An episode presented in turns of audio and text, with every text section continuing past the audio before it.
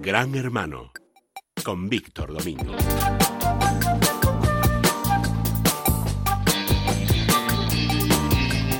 Don Víctor Domingo, ¿qué tal está usted? ¿Cuánto tiempo sin verle? Por lo menos un mes. Por lo menos pff, algo así. ¿De qué nos va a hablar usted hoy? ¿Qué se cuece por el proceloso mundo de las redes de comunicaciones? Bueno, hay varios asuntos que esta semana han estado de actualidad. Uno ha sido la, el archivo de las actuaciones de la Agencia de Protección de Datos con el asunto de, de Facebook, de la del Analytics que, que ya había actu actuado de oficio ante bueno pues esta alarma social y esto que ha puesto patas arriba la privacidad en internet y de luego ha, ha cuestionado en todo el mundo no solamente en España la, la, cómo tratan los datos Facebook y cómo los pasó a esta empresa. Y bueno pues nuestra agencia de protección de datos pues nos ha dado digamos un una patada en el trasero, por decirlo de alguna manera, archivando este, este ¿Por asunto. ¿Por qué lo archiva? ¿Qué alega? Bueno, a, a, a, alega algo que alegan los jueces últimamente cuando tienen que tomar resoluciones, que, que esto, que, que, ha pasado el tiempo. Que, ¿Qué ha prescrito? ha prescrito. ¡Anda, no me diga! Exactamente. Entonces se ha demostrado y demuestra en un escrito muy minucioso que ha hecho que, hubo al menos 44 españoles que se bajaron la aplicación de esta empresa en Facebook y que eso ha supuesto que 150.000 españoles, amigos de estos 44, hayan podido sus, sus, perfiles, sus datos personales, hayan pues, verse podido, comprometidos. Verse comprometidos ante esta actuación. Y lo que llama bueno, la atención, que, que la Agencia eh, de Protección de Datos Española pues archive una causa en la que yo creo que por lo menos, al menos, debía de haber hecho recomendaciones al respecto, hacer un toque de atención, ya que no ha hecho un fallo en contra de Facebook. Porque a mí particularmente que le pongan una multa más o menos mm, importante a Facebook, eh, pa particularmente me da igual, pero sí me importa mucho que la Agencia de Protección de Datos nos avise y nos garantice pues estas violaciones a la privacidad que están haciendo las plataformas tecnológicas.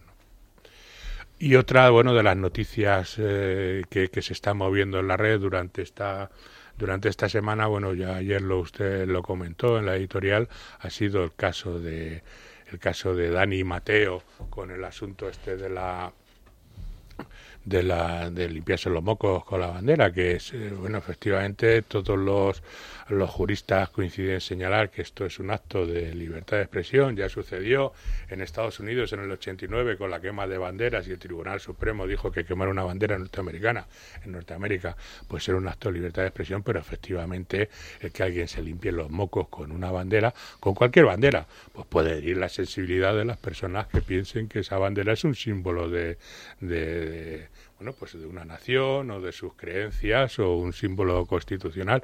Y lo que ha sucedido es algo que se está poniendo últimamente mucho en cuestión, es que en, desde las redes ha habido una reacción y una activación en contra bueno, no, no de pedir que este señor le metan en la cárcel ni nada de esas cuestiones. No, no, sino que siga diciendo lo que, que quiera. diga lo pero... que le dé la gana, pero oye, nosotros tenemos el derecho a decirle que a sus patrocinadores que no estamos de acuerdo con empresas que estén patrocinando. Y ha habido reacciones de algunas empresas, como la Clínica, Clínica Baviera, Baviera. Ha reaccionado eh, rápida y bien. Una empresa de ropa de vaquera sueca que no Eh, sí. recuerdo bueno, ahora. ¿no? australiana, Neub eh, Denim. Exactamente. Sí. Y ahora mismo hay ahora mismo un auténtico, un auténtico, ah, digamos, eh, pues eh, a- llamada de atención a Vodafone, que es otra de las empresas que patrocinan tanto el programa como algunos de los programas de este, de este presentador.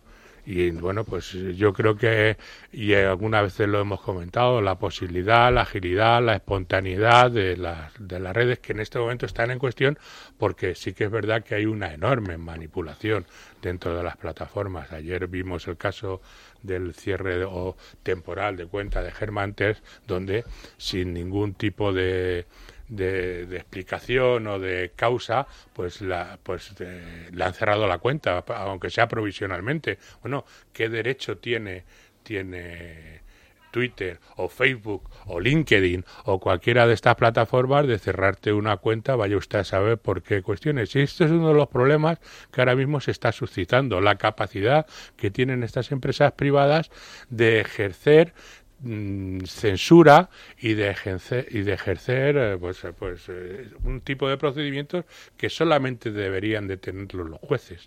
Decir, bueno, pues esta cuenta se cierra por decisión judicial, pero por decisión, pero claro, son empresas privadas, tú te atienes a sus, a sus procedimientos, pero ahora mismo se están haciendo leyes y una de las leyes que se están haciendo en este respecto y que está pasando sin ningún tipo de publicidad y de una manera yo creo que sospechosamente eh, oscura es la ley orgánica de protección de datos, que es una ley requerida y querida por todo el mundo, pero donde el Partido Socialista, con la connivencia de todo el resto de los partidos, ha metido pues más de una decena de artículos que se denominan garantía de los derechos digitales, que son que es una cuestión que podría ser. Que con ese nombre seguro que significa cómo vamos a censurar a la gente, ¿no? Bueno, pues eh, te están metiendo derecho al acceso universal, derecho a la seguridad digital, derecho a la educación digital, derecho a la protección de menores, derecho a la rectificación, derecho a la intimidad, derecho a la desconexión digital, una serie de derechos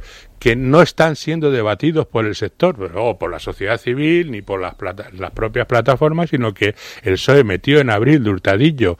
Nos hemos enterado ahora que está en está ahora mismo tramitándose en el Congreso, está en el Senado, y lo que nos ha llamado la atención es que todos los partidos políticos, todos han aceptado esas enmiendas que hizo el PSOE en el mes de abril, que no conocíamos nadie, y que ahora mismo están en el Senado sin ningún tipo de debate, ni ningún tipo de, de, debate público ni de, ni de discusión. Por eso me llama la atención que el PSOE haya metido una serie de haya incorporado a la ley orgánica de protección de datos, que es necesaria y que estaba muy consensuada, una serie de derechos o supuestos derechos digitales que posiblemente requerirían una ley de Internet, que es una ley de Internet aparte, pero con un debate previo, porque estamos hablando de todo esto que estamos hablando estos días en, en la red, se está hablando de esto de una manera muy genérica y sin ningún, y sin ningún tipo de consenso y llama la atención que los partidos políticos en su conjunto